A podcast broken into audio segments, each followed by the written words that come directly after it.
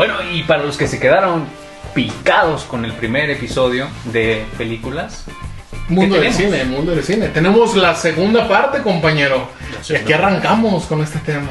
La semana pasada nos quedamos, pues, bien interesantes eh, en Bien este tema. picados. Bien picados, así, yo como, como, como con Marta y Gareda, güey, cuando se güey. Sí, perfectamente. Y ahora vamos con la segunda parte, cara. ¿De las chichis? entonces. ¡Mmm, qué rico! ¡Córrela! No es cierto, Ver- No, no es cierto. No, no es cierto, Derbez. Ese era de Derbez, pendejo, era Sí. Furcio, güey. ¡Corten, mis chavos! mira. No, pero era, era de Derbez, güey. No, güey. Sí, era de Derbez. No. Salía en Sánchez El que lo está confundiendo con el portero. Sí. Es que era el superportero. ¡Córrela, córrela! ¡Córrela, carajo! ¡Corte, mis chavos! ¡Ja, el tejón! Pero por ejemplo, ya hablamos por ejemplo del cine de oro de Pedro Infante, de- de- del Santo, por ejemplo, Sí. hasta de Chabelo, porque aunque no nos guste, Chabelo Chabelo y Pepito los- contra los monstruos. Sí, sí, sí. Sí, o sí, por pero supuesto. bueno, ahí te va. También el, el cine en general, o sea, el cine como Ajá. tal como cultura, que vamos, el cine que está en inglés, que fue Ajá. de los que, que dio este asentamiento también. Hasta El hizo- Padrino, hizo, hizo muchas cosas chingonas, exactamente. El Sí. Padrino, Está el ¿se padrino. Hubo una hecho, época por ejemplo, muy, muy cabrona en Ahorita ya donde hablamos sí. de lo que es el- el- los asentamientos del cine, pero por ejemplo el cine de culto, ¿qué es lo que hace como tal a una película que forje el cine de culto? Ujú. Vamos a hacer una pequeña pregunta aquí entonces. ¿Por qué se le llama el cine Sí, de culto? justo eso. ¿Por qué? En este caso les voy a, les voy a hacer una, una pequeña anécdota mía. Yo en lo particular soy amante del cine de ciencia ficción.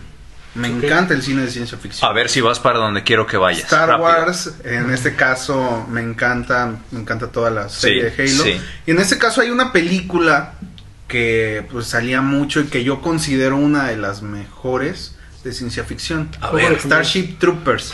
Ah, no es necesariamente para donde yo quería ir, pero ah, me vengo. Sí, Starship Troopers es una de las mejores películas de ciencia ficción que salió. sí, ALB.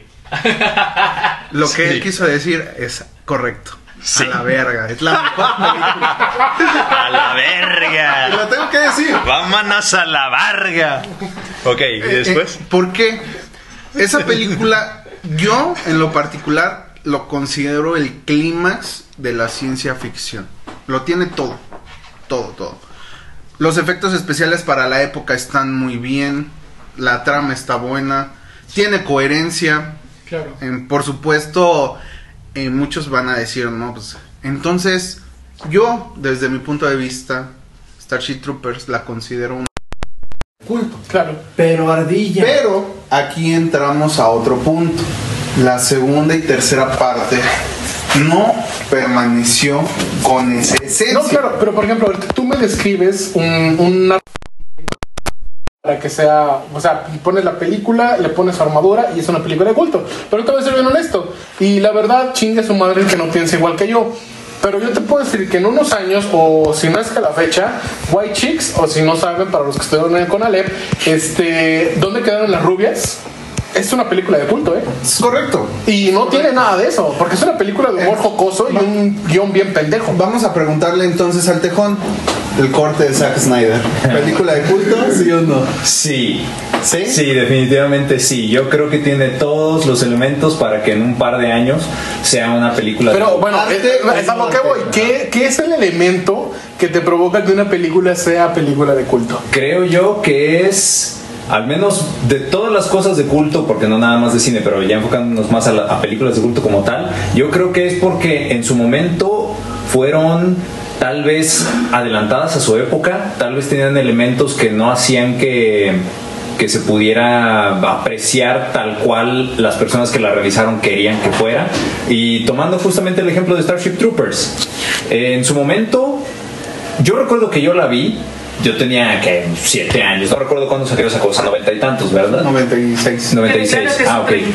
Yo tenía, ajá, yo tenía como 6, 7 años, pero la vi, no debe- no se supone que era, no era una película para alguien de mi No es demografía, para no es para niños, es- pero en fin, el caso es que a mí 10 años más grandes que yo, ellos la estaban viendo, yo entré y qué bueno que entré. Y entonces, a mí me pareció una película de Eso me acción. dicen todos. Así Sí, es, no, don't take no shit from nobody. Pero, pero bueno, el caso es que entonces yo la vi y me pareció una muy buena película de acción. Había güeyes, este, eh, soldados espaciales peleando contra insectos, insectos gigantes, era- eran los buenos contra... Eso era todo lo que yo entendí, me gustó. Poco Ya creciendo. me di cuenta de que esa película tenía unas enseñanzas que tal vez en su momento no Tenían un tema fascista, porque te retrataba a una sociedad de estos mismos soldados humanos que eran básicamente nazis espaciales. Eran colonizadores de otras razas que eran los insectos. Los insectos, cuando tú te pones a pensarlo en esa película en, en específico de Starship Troopers, eran las víctimas. Porque ellos no atacaron primero. Los humanos fueron los que empezaron a colonizar esos mundos en donde ellos ya habitaban. Los insectos únicamente querían, eh, vamos, recuperar esas tierras. Y había una enorme también, eh, digamos, este carga de el peligro que te puede que pueden tener los medios masivos como la televisión este y los medios este de comunicación completos que también tienen una enorme parte en decir nos en, vamos en crear una narrativa de nosotros somos los buenos ellos son los malos Claro. si tú quieres apoyar a los buenos o sea nosotros tienes que en- enlistarte al ejército tienes que ser parte de la unión Ajá. tienes que acatar todas las órdenes que te digan tus superiores, tienes que comprar lo que nosotros te, te- te decimos que compres, vestir como te decimos que te vistas, porque eso es lo que hace un buen soldado, eso es lo que hace un buen integrante de esta unión. Algo muy comunista. Algo, ah, exactamente, algo muy comunista, muy socialista, muy fascista. Y Bueno, aquí Sí. estamos hablando de que el fascismo y el socialismo son, Son dos cosas muy diferentes también. completamente diferentes. ¿no? Pero pues son el yin y el Pero aquí no, vamos a estar. Sí, efectivamente. aquí no Pero- vamos a, a apuntar dedos. Pero aquí no vamos a apuntar dedos. lo hagamos en algún Entonces. Sí. Quizás, quizás. en este caso, eh, entramos en lo mismo. ¿El cine de culto se puede considerar cine de arte? Híjole. En algunos casos, no en todos. No, no, no, no. Yo. Creo que no necesariamente. Es punto y aparte. Sí, o sea, te Sí. digo, igual, desafortunadamente, como todo, como todo tipo de arte, caemos una vez más a esta palabra que oh, posiblemente ya odien, que es la subjetividad. Sí. Entonces, realmente yo creo que como tal, cine de culto, sí. Cine de arte, mm, tal vez. Vamos a entrar entonces en otra parte del tema. ¿El género de la película afecta en que sea cine de arte? No. Ah. Así que, así que. Dejó que tú, tú te dices. Así que, así que mi antiguo compinche me traiciona. ¿eh? Por, fa- Sí. por, por favor, Oso, dime tú primero. Quiero Mira, escuchar. te voy a decir una no, cosa. pero te quiero escuchar a ti. No, Speedy, yo No, quiero escuchar a los. No, bueno, está bien, Oso. Hazlo. Mira, te voy a decir una cosa. Yo soy personalmente muy La fanático ardilla de- causando de lo que problemas es desde el- tiempos inmemorables. No, yo soy muy fanático de lo que es el cine de, de superhéroes en general. Ajá. De hecho, eh, pero yo te voy a decir honestamente. O sea, si el género como tal de superhéroes no entra como tal en, en esa característica. Tienen guiones muy complejos en algunas películas. Si ustedes vieron Black Panther, creo que con- concurren conmigo que la verdad el guion va más allá de el héroe salva al mundo. Habla más de una situación social real en Estados Unidos. Eh, eh, hay películas también muy buenas como Capitán América, este, El Soldado del Invierno, que esta película también tiene un guion muy fregón, donde habla directamente de, esta pendejada de, de nacionalismo y de cómo se maneja el nacionalismo, pero estamos hablando que son dos películas de un género gigantesco. O sea, de un género que tiene más de 60 películas. Así te lo puedo decir. Y la verdad, como tal, no embona. Es, es como todo. Es como cuando ves algo y tarde o temprano una partecita de ese video se hace viral. Esto es exactamente lo mismo. Ahora, vamos al género de terror. En el género de terror es exactamente lo mismo. ¿Cuántas películas de terror ahorita no son completamente desechables? No entran como tal. Pero si tú me dices El Exorcista, dices, "Ah, claro que sí. Pero es lo mismo, volvemos a caer. Son unas cuantas minorías que caen en la categoría y que tal vez porque le echaron ganitas y amor al momento de que follaron a ese niño, bueno, no, que follaron para hacer ese niño, no apoyo la pedofilia de ninguna manera. Esto es, esto cualquier perrito cortílico, como frutas y verduras, pinche gordo. Este, pero sí, es a lo que voy. O sea, son como pequeñas cosas que pueden ser como que la, la diferencia, lo que entre ahí. Por eso yo digo, sí, sí infiere mucho el género para que sea considerado o no. Tú me dirás. Tejón.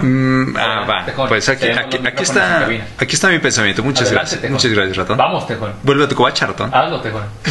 You can do it. You can do it. Tú puedes. Tú puedes. Ok, muy bien. Pues esta, esta es mi, mi opinión. Just do it. Yo creo que no, es necesario eh, atenerse a ciertos géneros de cine para que sea considerado de arte. No creo que el, no creo que el género como tal influya, porque mm, tiene- es verdad que eh, hasta ahora yo no creo que ninguna película de superhéroes se pueda considerar de arte, ni siquiera las de, por ejemplo, las de Dark Knight de Christopher Nolan, Claro. tampoco. Oye, estás diciendo Tienen- una blasfemia. estoy diciendo sí, sí, lo sé. Blasfemia. Lo sé, pero El yo Joker, pienso- el Joker de Joaquin Phoenix. ¿Arte o no arte? Toma. Es que mira, te voy a decir una cosa. Yo creo que ahí voy a interferir Toma con la mi papa. ex compañero y posiblemente futuro compañero nuevamente. Joaquín Phoenix hizo un trabajo impresionante, pero porque Joaquín Phoenix es un actor impresionante. Así de simple. ¿Qué pasó con el Joker de.? Pero ahí te va, ahí te va. ¿De Jared? Eh, tú, no, no, es- No, ese es otro tema, no. ese es otro tema. Pero llegamos, por ejemplo, a, a este Joker y en esta película como tal, yo creo que la película se prestaba, porque de hecho sí, te lo dicen en un momento, la película es dentro del género de, género de superhéroes, pero según yo tengo entendido, esto no sé si sea completamente oficial, cuando le, le dan la propuesta de, oye, ¿quieres ser el Joker a Joaquín Phoenix? Dice, no, no, porque no me gustan las películas de superhéroes, no quiero aparecer en una secuela. Así de sencillo. Si voy a hacer algo, va a ser algo plasmado y se acabó. Pero cuando le presentan la propuesta, él vio algo. Algo que a lo mejor sí entraba en el género de superhéroes, porque el Joker entra en el género a huevo. Pero él vio algo que lo separaba completamente. ¿Y qué crees? Que yo lo vi en la pantalla. Si tú me dices que Joker no es una película de superhéroes, te lo creo al 100%, ¿eh? Eso, eso me queda claro, es el nacimiento como tal del Joker. Entonces, yo no considero que entre en el género de superhéroes como tal. En este caso, entramos a otra cuestión. Christopher Nolan, el Joker de Christopher Nolan. Tranquilos. ¿Qué les pareció? Tranquilos. Ok, A ver, a ver, a ver, Te- Aquí voy, aquí voy, estoy impaciente. espérame, yo quiero hablar no, de Joaquín. estoy impaciente. Yo quiero hablar de Joaquín. Pero hablaremos Yo- de la seguimos, se- seguimos enseguida, ¿vale? Por favor. Yo quiero hablar de Joaquín porque para mí se hizo, para mí, espectador fuera del el séptimo arte, eh, se me hizo un trabajo muy muy grande el que hizo Joaquín. Claro. Tuvo que adelgazar, tuvo que eh, hacer todo un trabajo completo para el personaje. Para mí eso es arte. Sí, y también Christian Bale cuando hizo Batman.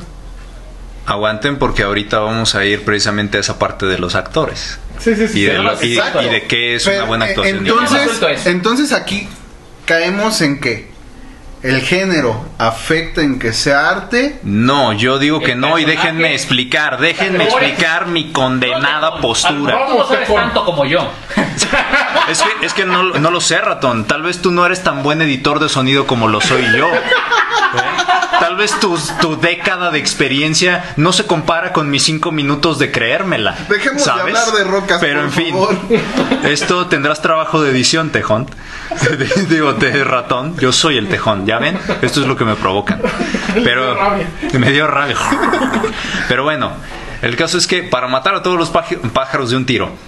Número uno, Joker pudo haber funcionado sin haberse llamado Joker y sin tener nada que ver con el personaje de los cómics. Joker, definitivamente. Tanto así que de hecho los mismos este, creadores de esa película dijeron, esta película es básicamente lo que nosotros quisimos hacer fusionando Taxi Driver y El Rey del Actamente. Sale Joker. Ajá. O sea, es el, es el, follaron y tuvieron un hijo. Sí. Eh, y le pusieron una, un pinche maquillaje para que saliera a Halloween como el personaje Les de Batman. prometemos que la próxima, el próximo podcast vamos a decir menos follaron. Está bien, pero no pues, es, es lo correcto. Es lo correcto. El- entonces, el caso es que... Por favor, queremos ser monetizados. Claro. Entonces, Me esa... apoyo a la monetización. La monetización. Por favor. El coito. En fin, el caso es que esa, esa película pudo haber funcionado perfectamente sin tener nada que ver con el universo de Batman y con ninguna otra película de, y con ninguna serie así en particular. El trabajo de Joaquín Phoenix fue genial, pero precisamente porque le dijeron, es que no estamos tratando de hacer eh, una película del Joker, estamos tratando de hacer una película de Taxi Driver fusionada con El Rey de la Comedia. Claro. En un punto incluso Martin Scorsese estaba pensándosela en dirigir, porque él fue productor al, al principio. Sí, sí. y él, y justamente él, Martin Scorsese es un director de los grandes, que para mí es uno de mis favoritos, Sí, sí, sí, sí. y es uno de esos, de esos directores que yo digo, él es probablemente uno de los pocos directores de la vieja escuela que todavía no se ha vendido completamente al sistema y que de hecho, tanto así que la misma academia de Hollywood y los estudios de Hollywood no lo quieren.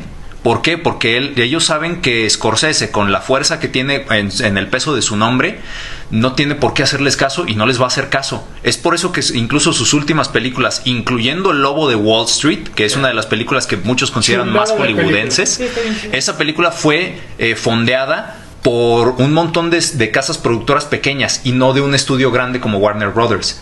Warner Brothers nada más agarró los derechos de distribución, pero ellos no pusieron ni un pinche peso. Perdón por la, por eso, perdón por la monetización, ratón, ya no nos dieron dinero. chingamos de eso. Ay, Pero, pero, Chingamos de eso. sí, pero en fin, el caso es que no dieron ni un puto peso para que esa película saliera. Scorsese tuvo que buscar eh, financiación de estudios mexicanos, de estudios franceses, italianos, gringos, etcétera, para poder conseguir todo ese dinero.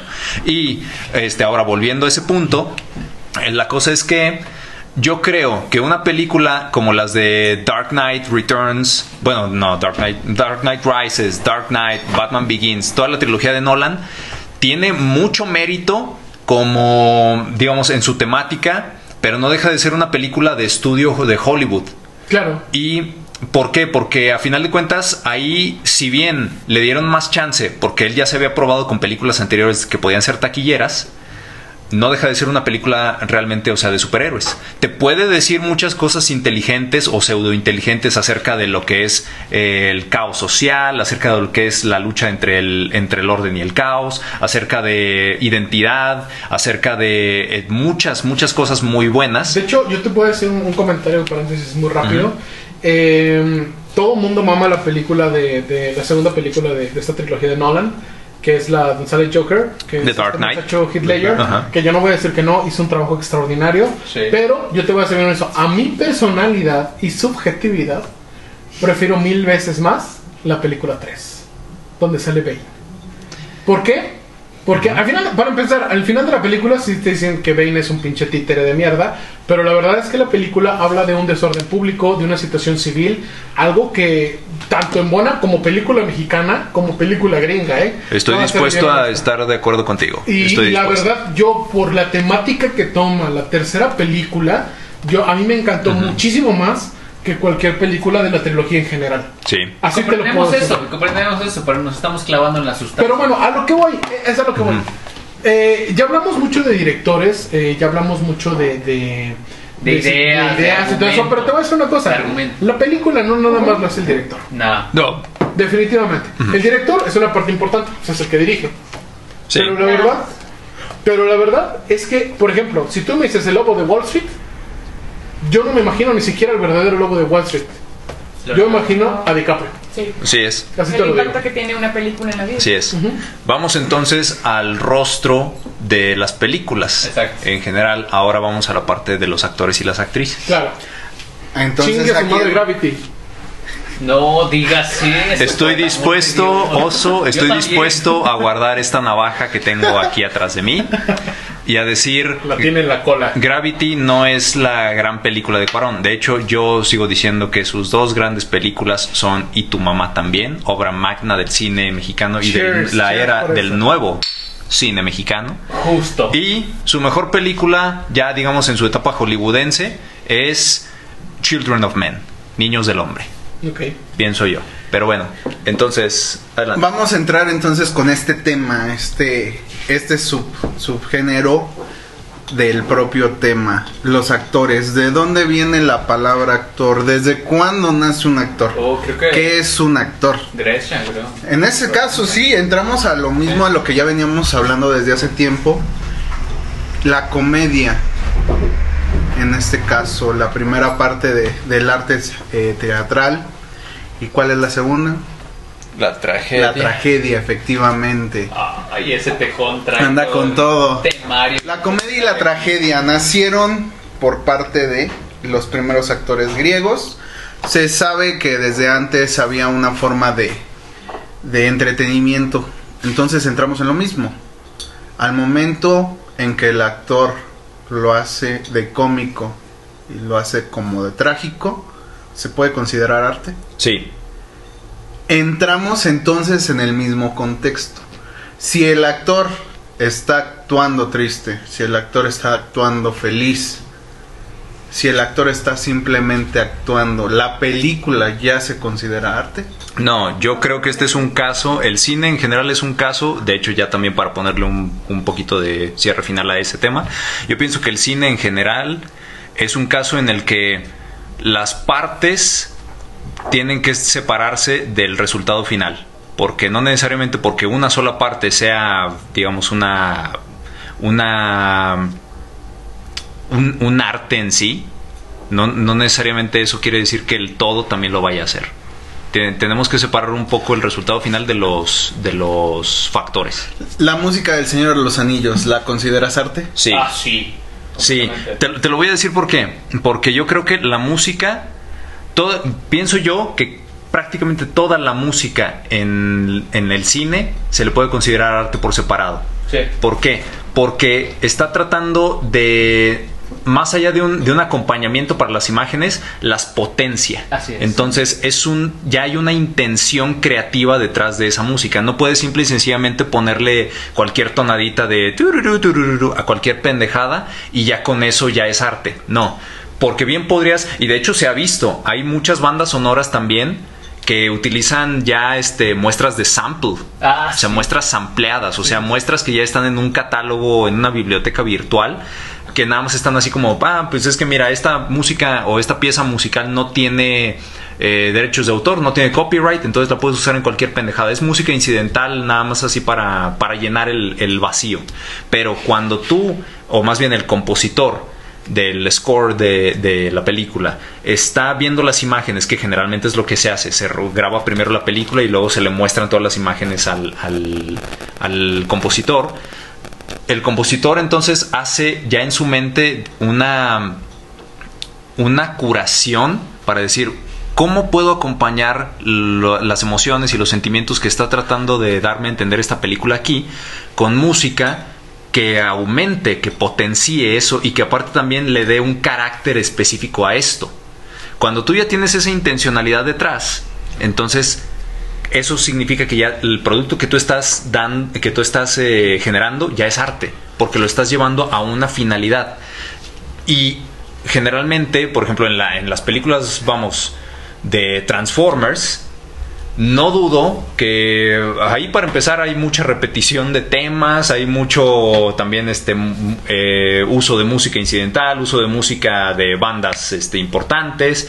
Entonces realmente es Michael Bay lo único que quería ahí era precisamente, ah, me dieron 200 millones de dólares para que yo al estudio le hiciera mil millones de dólares con esta pinche película. Voy a poner entonces todos los temas que son más vendibles. Una morra bien, este, bien buenota, este, un pinche, este, actor simpático que le caiga bien a todos, unos cuantos chistes pendejos, eh, acción a todas madres, 200 pinches explosiones por minuto que hago, que, que haga- que hacen que me venga en los pantalones. Va a todo el mundo, ah, y banderas estadounidenses, America Fuck Yeah. Eso es lo que vende ahorita. Vamos, entonces, ¿Cómo Rápidos y aquí entramos nuevamente. ¿Y las actuaciones del elenco dentro del Señor los Anillos te parecieron buenas? Sí, ¿Sí? sí. Ok. Y lo digo otra vez para que reafirme. Sí, Ok. ¿La fotografía? sí. O sea, para ti el Señor de los Anillos... El Señor de los Anillos, la trilogía es arte. Sí, de- Exacto. Les voy a decir algo. A mí me encanta el Señor de los Anillos. Me fascina. En este caso, mi película favorita es Las Dos Torres. Ah, muy bueno. Ok. En este caso, lo digo más puntualmente en la versión extendida, me gusta más el Retorno del Rey. Yes. Porque se explica un poquito más el contexto dentro de la propia película cuando la ves en la versión extendida. La película no es para todos. No, No muchos la van a apreciar. ni la van a soportar también. Y entonces entramos nuevamente en la subjetividad. para muchos El Señor de los Anillos es una obra de arte. Me considero como de esas personas. Pero va a haber una gran cantidad de personas que van a decir, no. Se me hizo no, aburrida, se me hizo tediosa". aburrida, se me hizo tediosa, no me causó el... Entonces, aquí entramos, Tejón, en el hecho de decir, es arte para ti, pero para algunos otros no va a ser arte. Ah, yo aquí tengo una riposta a eso, riposta para los que no son italianos y del, y del CONALEP. Riposta. Riposta, aquí yo tengo una respuesta para eso, eh, Ardilla.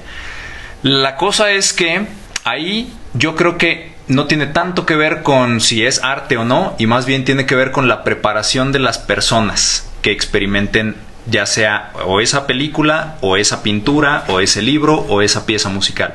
Te lo voy a poner con este ejemplo. Todo mundo, al menos ahorita, estamos de acuerdo en que la quinta sinfonía de Beethoven y prácticamente toda la música que compuso Beethoven es arte. Pero el problema es que si tú le pones eh, una. Si tú, le, si tú le pones la quinta sinfonía a alguien que probablemente apenas está escuchando música, o más bien cuya única música de elección son las pinches canciones de ese puto hijo de perra Bad Bunny. Sí, porque es un puto hijo de perra con todas las P's mayúsculas. Es cierto, es Lo que él quiso decir es correcto. Eh, si tú le pones la quinta sinfonía de Beethoven a una morra o morro cuyo único cuya única exposición a la música han sido canciones de Bad Bunny, obviamente te va a decir, no mames, esta chingadera dura tres horas, ¿por qué está así? Güey, no le entiendo, ¿dónde está la letra? ¿A qué horas va a empezar a cantar el puto? ¿Cuándo va a sacar eso de, dale mami, dale gatita, que te voy a dar tu lechita y está bien calientita? Ahí está, cabrones, ahí está, Tejón DJ, El ya compuse, éxito del verano. exacto, compuse un éxito de Bueno, reggaetón. bueno, pero entonces entramos nuevamente en lo mismo. Las personas preparadas ven unas películas como arte Ajá. y entonces esas mismas personas preparadas fueron las que vieron en un pedazo de banana pegado en la pared con una cinta una obra de arte. Ex- Cuando de repente vas en la calle, encuentras a los pintores de eh, graffiti, encuentras Arturo al, al- no, no, no, a los no sé cómo se le Grafiteros. llaman. No, no son grafiteros, son los que cu- cuidan, pintan los cuadros con spray. Que hacen nombres, pero Los estencileros. ¿Estencileros? Sí, sí. Bueno, es que hay un montón. Se- en general se les considera artistas urbanos, entre. Bueno, Sí, artistas urbanos. hay varios artistas urbanos en donde veo los paisajes que hacen y yo los veo. Yo no estudié arte, tengo que decirlo. Yo, yo estudié otro tipo de, de cosas. Mis dos semestres en la UNAM me dieron para dos cosas. Pero en este caso, yo los veo y digo, para mí eso es arte. Y entonces voy a un museo, museo moderno en Francia, en donde está pegada esa banana, esa, esa- con esa cinta, y los expertos de ahí me dicen que es arte. Y entonces yo lo veo como la poca persona preparada que no soy. La veo, me quedo viendo y digo, no manches, esto es una banana pegada en una cinta. ¿Qué representa? Y entonces, aquí el artista me está diciendo, no, es que es esto y está reflejando esto, pero no te lo tiene que explicar para poder demostrar que es arte. Lo que pasa es que aquí pasa el, el efecto del chiste, güey. O sea, si alguien te tiene que explicar el chiste, deja de ser gracioso Ah, automático. Sí. Aquí, ¿qué es lo que pasa? Y vuelvo a lo mismo. También cambiamos mucho güey. en la subje- subjetividad otra vez. ¿Por qué? Porque, por ejemplo, híjole, voy a, voy a hablar de, de esta situación como un paréntesis, no como una ofensa ni tampoco como un momento hostil. Tal vez en su momento lo haremos. Pero, por ejemplo, tú vas a una exhibición de arte feminista y de repente encuentras fotografías o, pinturas de mujeres destazadas y dices, híjole, pues sí está cabrón. Pero de repente lo ves en algún periódico de nota roja y ves lo mismo o hasta más gráfico. Pero ya de repente llega la señorita o entre comillas la artista y te dice, no, es que la sangre de este lado significa las hermanas caídas y la pierna de este lado significa eh, los lugares de México donde hay más este eh, feminicidios, etcétera, etcétera. Y es cuando dices, híjole, o sea, entiendo que quieras dar un mensaje fuerte, pero no entiendo por qué tendrías que explicármelo. Exacto. O sea, te- yo creo que al Yo simple hecho de verlo, yo tendría que apreciarlo. Y vamos entonces aquí a entrar en otra cuestión. ¿Las películas de arte las entiende todo el mundo? No, no necesariamente. Ese no es su. Ese Ah, no es su. la naranja mecánica, güey. No, sí, sí, Es la una naranja película que mecánica hasta la es una fecha hay un chingo de, de personas que sacan sus conjeturas de la película, güey. O sea, porque no han terminado realmente de entender. Unos dicen que, que habla del estatus social, otros hablan de lo que es el karma directamente, y después dicen, ah, güey, pero al final, ¿qué significa? ¿Por qué el pinche político apoya a un drogadicto de mierda, golpeador y asesino? Y es como de, ah, es que eso también significa cómo somos la sociedad de mierda, que cuando tenemos un problema utilizamos la mayor ventaja que podamos. Güey, y no se han puesto a pensar que, eh, imaginen, imagínense, sí, todo el contexto.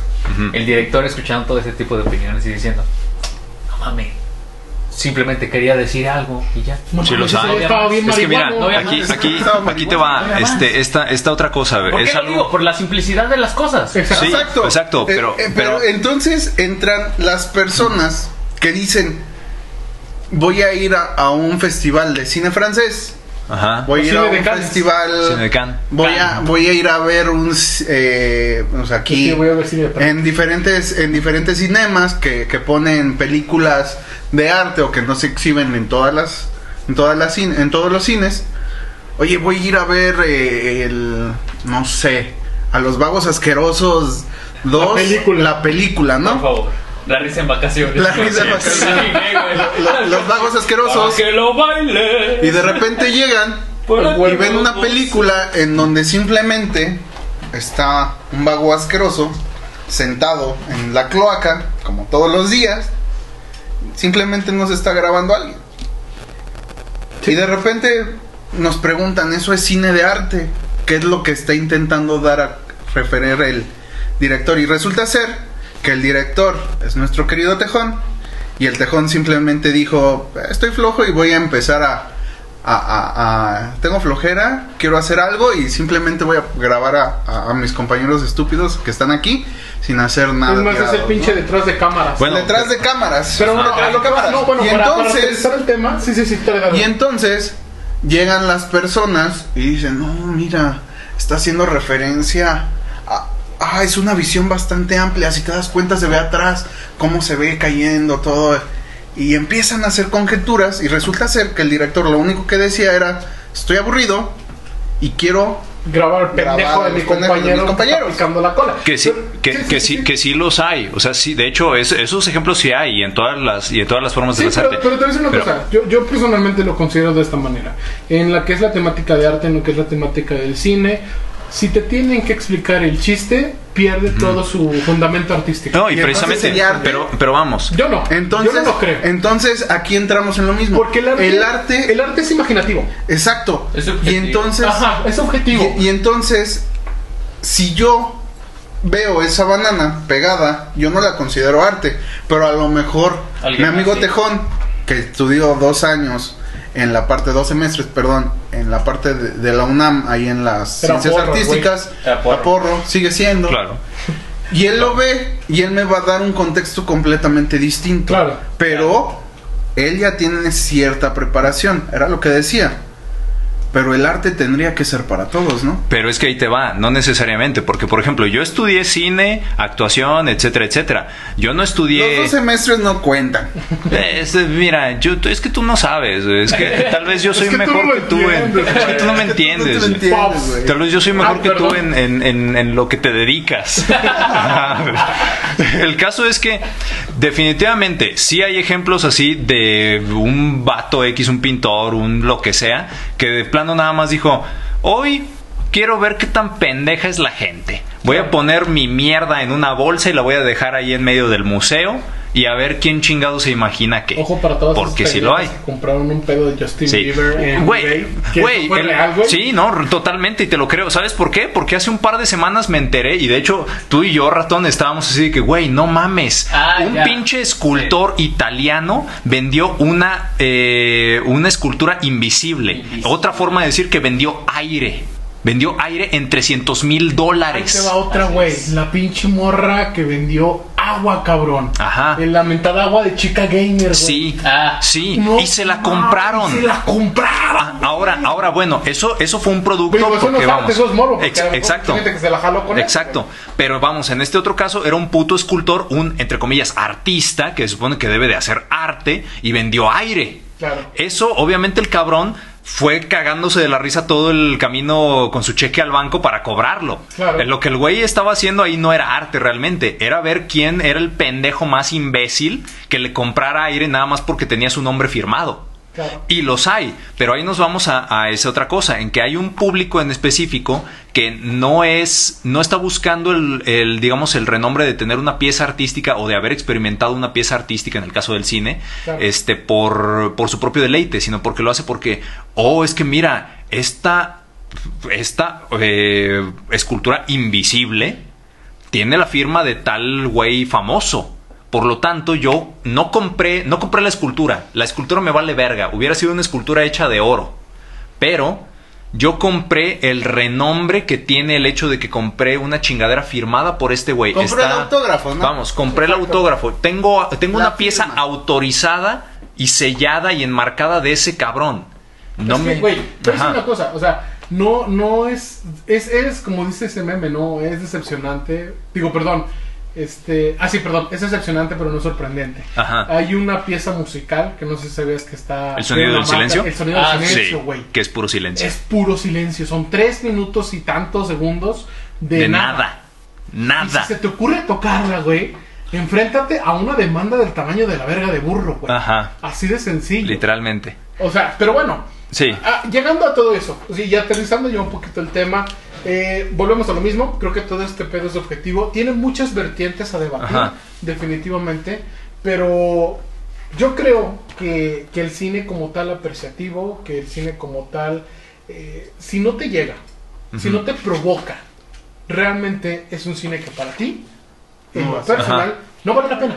Lo, lo que yo, sí, tienes razón. Mira, lo que yo quería, este, nada más así como quedar a entender era de que definitivamente sí se puede hacer una diferencia entre cine comercial y cine de arte. Sí. Es, es una diferencia que de hecho, o sea, vamos, no, la frontera de entre esas dos cosas no está, no está clara, porque incluso hay cine comercial que está muy, digamos, más al, al lado artístico, o sea, hay, hay películas financiadas por grandes estudios enormes de 300, 400 do- millones de dólares que, ajá, que también pueden llegar a cruzar un poco esa línea porque te provocan algo más allá del simple entretenimiento. Yo, por ejemplo, siempre pongo siempre pongo a Blade Runner y a Blade Runner 2049 en ese sentido. Son películas que de hecho incluso también Oso llegaron a ser películas de culto, sobre todo la primera. De hecho, En- te voy a decir una cosa. Bueno, ahorita que estás, sí te entiendo perfectamente, pero ahorita tocaste un tema muy cabrón, güey. Que, por ejemplo, nosotros decíamos, bueno, yo mencioné de las películas desechables mexicanas, Ajá. que de hecho tienen completamente que ver con eso. Sí. O sea, ahí te va. La gran mayoría de los estudios, como por ejemplo ese puto cáncer asqueroso llamado Lemon Studios, que es un estudio completamente mexicano, cuando hace sus pinches películas culeras con Marta Higareda y Omar Chaparro, Eh, Marta, yo la amo. no, yo también amo a Marta Higareda, pero No, pero también hace películas bien culeras. O ¿por qué cualquier pinche pendejo, pero te va, cualquier pinche pendejo Se llama dinero. Derbez, En este país tienen que comer. y No vayan, y- este. y, investiguen lo siguiente. Gran parte de la economía que utilizan esas películas es subsidio mexicano. Claro que sí.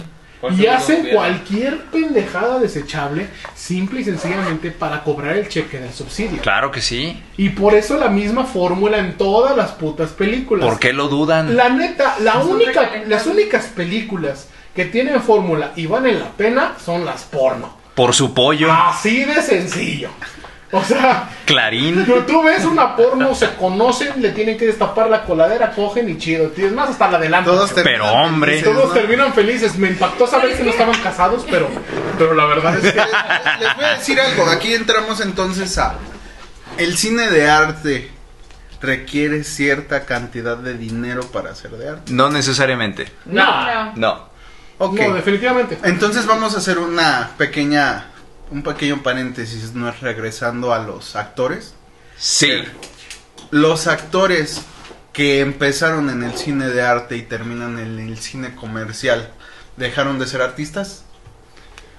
Híjole. Mm, es que realmente pienso yo que todo tiene que ver con el resultado que tengan. Es decir, vamos, una un, un, un actor como tal Se puede decir que es un artista, pero también es un trabajador.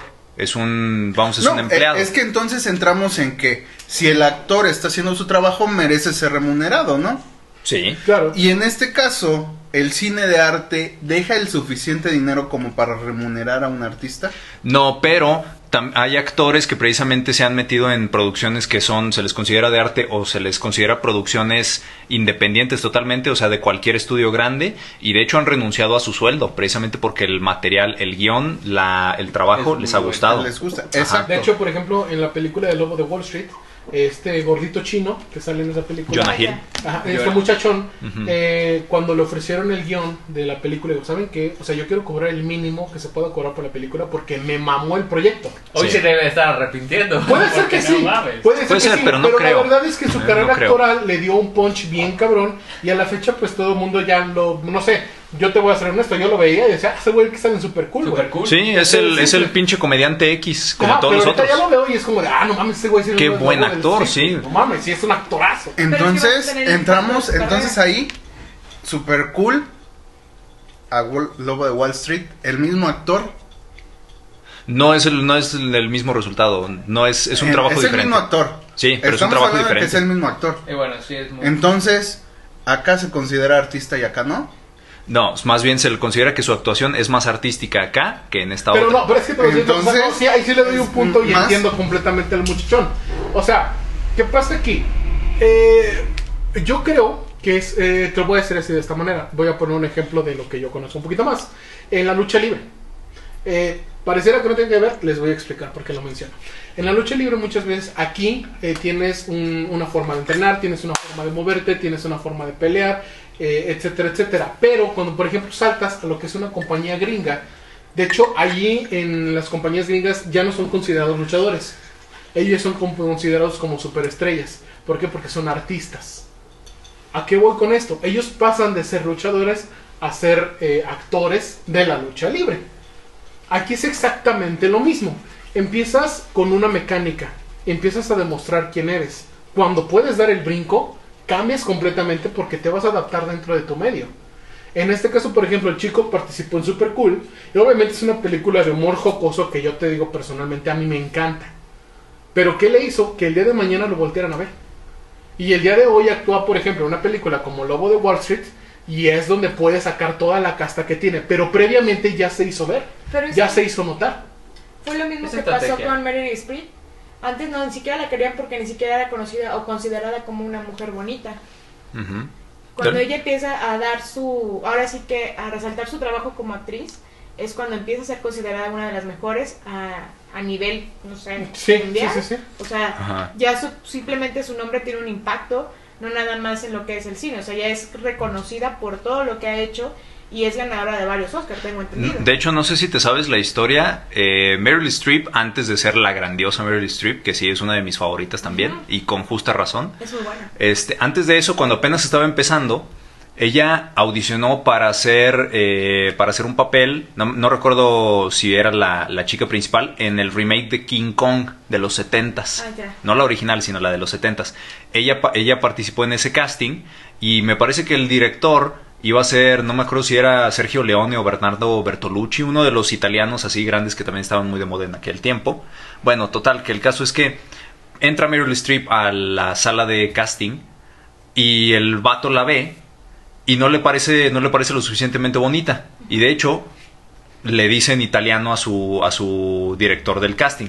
Le dice cómo es posible que me traigas a una morra así de fea o sea no no quiere esta morra no va a aparecer nunca va a triunfar en esta pinche industria o sea ¿No qué chingados Como, como lo que le dijeron a Moe.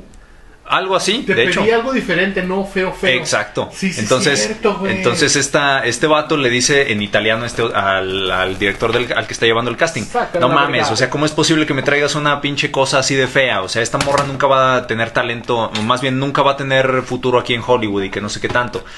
Ahora, este vato, por más buen director que sea, que a mí me encantan los pinches directores italianos, pero no sabía entendía y hablaba italiano. Y entonces la, ella le contesta en perfecto italiano. Disculpe, lo bastante guapa como para trabajar en su película de King Kong, pero creo que mi talento hablará por mí mismo. Por mí misma, más bien. No, no entró porque ella misma se salió del casting. Dijo, Nel, Entonces. Ajá, entonces definitivamente hay este, o sea, es, vamos, cuando hablamos, porque creo que sobre todo hemos estado hablando de cine hollywoodense, más que otra cosa, definitivamente hay factores que el estudio le va a requerir a toda la producción. Primero que nada, para tiene que tener un guion ya estructurado de una forma que sea digerible para las audiencias en masa tiene que tener ciertos elementos como por ejemplo estrellas de cine o actrices y actores que sean bancables, o sea que hayan demostrado que son eh, que pueden atraer buen, buen, este, buena taquilla, un Leonardo DiCaprio, un Tom Cruise, una Meryl Streep, este, una, eh, no sé, Annie Hathaway. una Anne Hathaway, etcétera, etcétera. O sea, son los ya conocidos que, que han estado en muchos éxitos de venta. Pero es que te voy a decir una cosa, también eso está bien culero porque volvemos a la misma situación del rock, cabrón.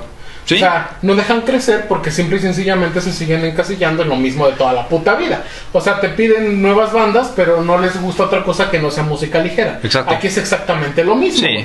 Porque mira, yo te voy a ser bien honesto, no hay actores, bueno, a la fecha de esos güeyes que participaron en esas películas, no los he visto en otras películas o que triunfan en otras películas, los vatos de American Pie, por ejemplo. Claro. O sea, son películas que son jocosas, que son medio pendejas en ¿De guion, quién así? pero, pero son, son buenas. O sea, a mí lo personal se me hicieron muy graciosas y películas que marcaron época. Yo, por ejemplo, Pero yo- se encasillaron esas películas. Sí, es que, es que el mismo sistema los encasilló, porque se dieron cuenta de que, ah, mira, estos cabrones, no, no recuerdo el nombre del, del vato principal de American Pie, Eh, pero que sea- se llamaba Jim Levenstein en la película. e- ese vato, ajá, o sea, pero No, vamos, ver, ¿Te ese... acuerdas del nombre? del ¿Te acuerdas del nombre, pero no del actor? Del, del actor. Entonces, ese güey salió en todas las de American Pie. Pero aparte de esas, también salió en otras películas que eran básicamente rip-offs o refritos de American Pie. ¿Por qué? Porque el- se dieron cuenta de que eso era lo que el cabrón hacía bien. Ponle tú, el cabrón eh, en sus ratos libres seguramente declamaba Shakespeare como ningún otro. O sea, pudo haber sido un pinche enorme talento en la industria y de mucho, no nada más de comedia, de todo. Pero la cosa es que como está en una industria que es cabrona, es culerísima, es de las más culeras, lo encasillaron tanto que ya ni siquiera, o sea, los mismos estudios decían, si este cabrón no te quiere, ¿cómo se dice?, trabajar en una pinche película que sea tipo American Pie, mándalo a la verga. Ajá. O sea, hay muchos otros pinches pendejos igual que él que también trabajaron en otras películas así, que lo pueden hacer incluso hasta por menos dinero que eso. Y pues así de simple, o sea, no haces lo que yo te pido, no tienes carrera. Es que también depende mucho también de la calidad de la actuación, güey. Claro. Pero, pero- pero ahí te voy. Eh, Jim Carrey. Jim Carrey. Puta madre. Jim- ese güey era Es payaso. buenísimo. Sí. Ese güey era payaso. Era estandopero. Esta- Ah, era un pinche estandopero. Ese güey yo te puedo decir que era el Joker de la vida real. Ese güey está dentro de mis Sí, 10, sí. está dentro de mi top 10 de actores De hecho, favoritos. te voy a decir honesto, para mí mi top número uno, güey, de todo eso es este Morgan Freeman. Porque para mí Morgan Freeman es un es una eminencia de la actuación. Morgan Freeman es un chingón, váyanse a la verga, es Dios. Exactamente. Tejón. Five. Top 5, tengo mi lista preparada aquí en mi celular. Muchas gracias por preguntar, ratón. Por supuesto que lo tengo. Mira, es más, te voy a dar mi top 5, top 5 de actrices y de actores. Sí, para los pendejos que estudiaron en el Conalep. Este, en fin. aquí es el canal. Aquí es el Conalep, ¿verdad? Spoiler alert, estamos en el Conalep, señores. Ah, pero bueno, mira, actores y actrices favoritos. Primero, este, pues vamos con los actores, en fin. Número, te- eh, voy de abajo hacia arriba. Número 10, entonces. Ya ven si estuvimos en el Número- ajá, Vamos, chico. Tú puedes, chico. Es más, ¿el top 10? Va, échale. ¿Top 10? Sí.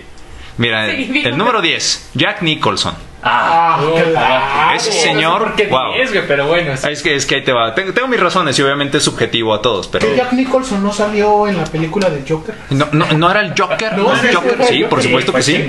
Sí, Bueno, de hecho, lo que lo vas diciendo, yo creo que también sería bueno que, Claro. Que Sí, lo recomendaras en algunas películas. lo recomiendo. lo vean. Obviamente él es más conocido, pues, bueno, pues es conocido por un chingo de cosas. pero- Pero mira, yo te lo puedo decir desde los inicios de su carrera. Yo les recomiendo eh, Un vuelo sobre el nido del cucu, que aquí, o bueno, One Flew Over the Cuckoo's Nest en inglés, en español, y me parece que aquí en Latinoamérica, eh, Atrapado sin salida, se llamaba. Es grandiosa. La, también Chinatown, véanla también.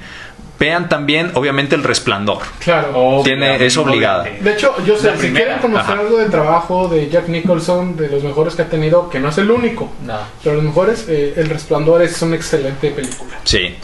Véanlo también en. eh, ay, no, no, no recuerdo si esta película se llama Low Rider.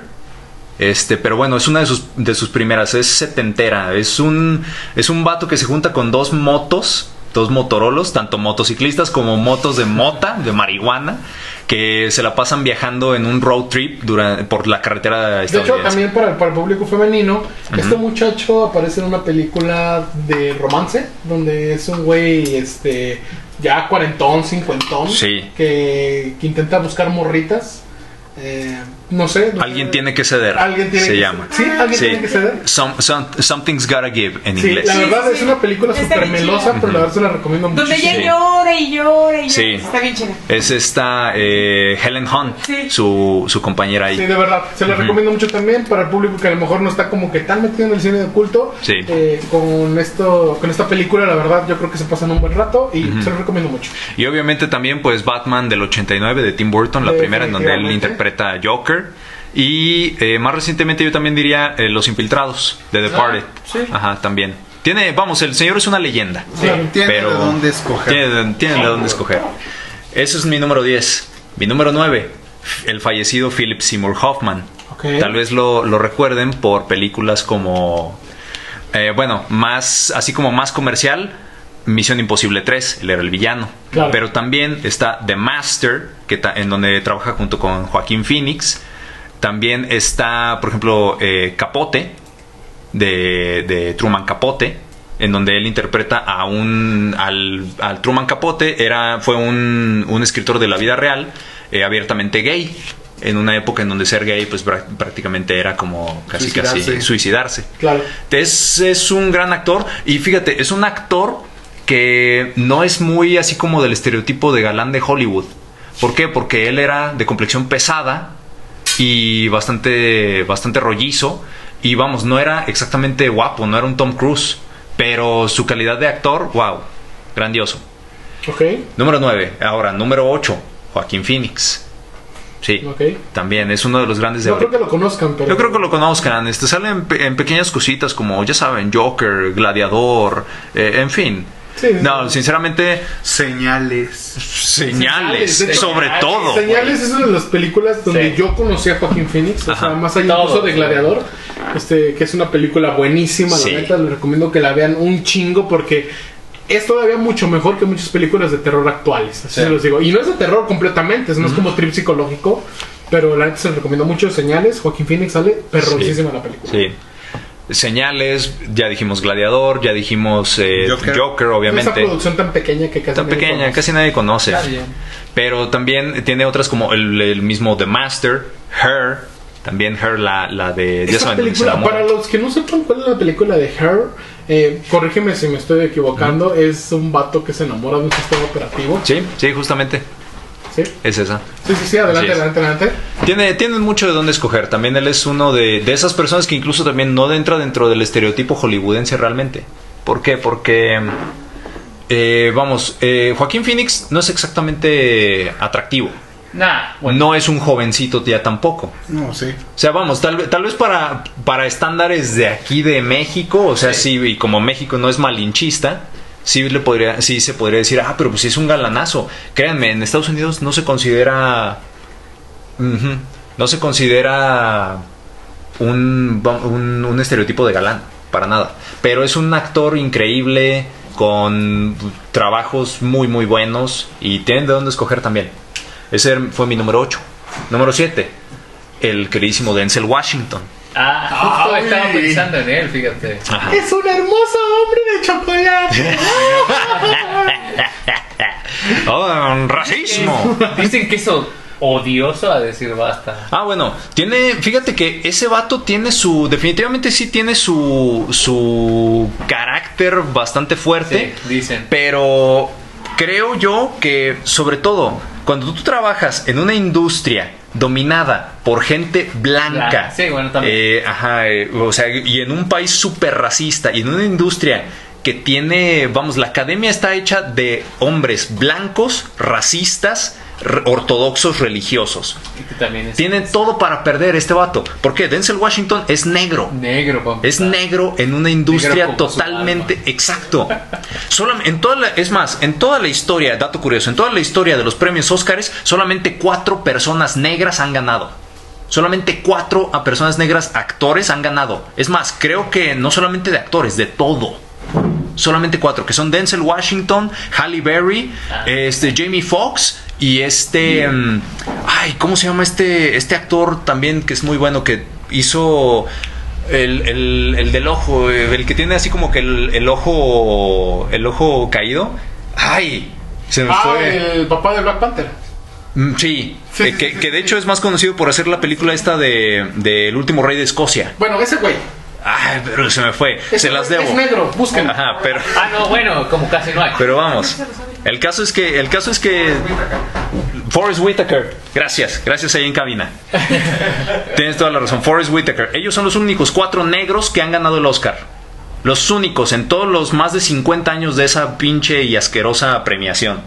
Pero bueno, Denzel Washington tiene que tener su carácter. ¿Por Sí, qué? Porque tiene que ser un pinche luchón. Eh, hay, una, hay una anécdota muy, muy buena de él en una de sus charlas o conferencias maestras. Él una vez este, le preguntaron así este, que cómo había sido los inicios de su carrera. Y él dijo, yo tuve un mentor, ah, también un actor negro. Medio chueco. Ajá, ajá, también. Un actor negro, obviamente, que me dijo en un momento, procura que tus primeras cuatro o cinco películas sean con personajes totalmente diferentes el uno del otro. ¿Por qué? Porque si tú haces películas que, son, que sean muy similares, con personajes muy similares, te van a encasillar y nunca te van a sacar de ahí, jamás. Entonces, dice, yo había te- terminaba de, de haber rodado mi primera película que era de un personaje así y así y así. Era el negrito bonachón como siempre. Después me ofrecieron otra película donde de- también iba a tener un personaje así parecido. Iba a ser un personaje que era un negro en la época de los esclavos, era un negro al que querían matar y no se dejaba. Básicamente yo iba a ser el negro que no podían matar. De hecho así, así es como le dice, yo iba a ser el nigger they couldn't kill. Entonces me ofrecían mucho dinero por hacer al nigger they couldn't kill. Me ofrecí y yo necesitaba dinero en aquel entonces. Lo rechacé. ¿Por qué? Porque si yo me ponía a hacer por segunda vez al nigger they couldn't kill, nunca me iban a sacar de ahí. Lo rechacé, acepté otra película que tenía un personaje totalmente diferente por menos dinero, aun cuando yo necesitaba dinero, y ahora estoy lo que soy. Entonces sí, ese Denzel Washington es un, es un cabrón. Pero vamos, películas que yo les recomiendo de él.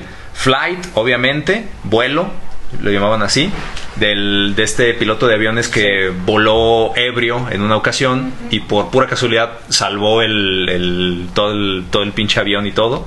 Esa es una. Obviamente también...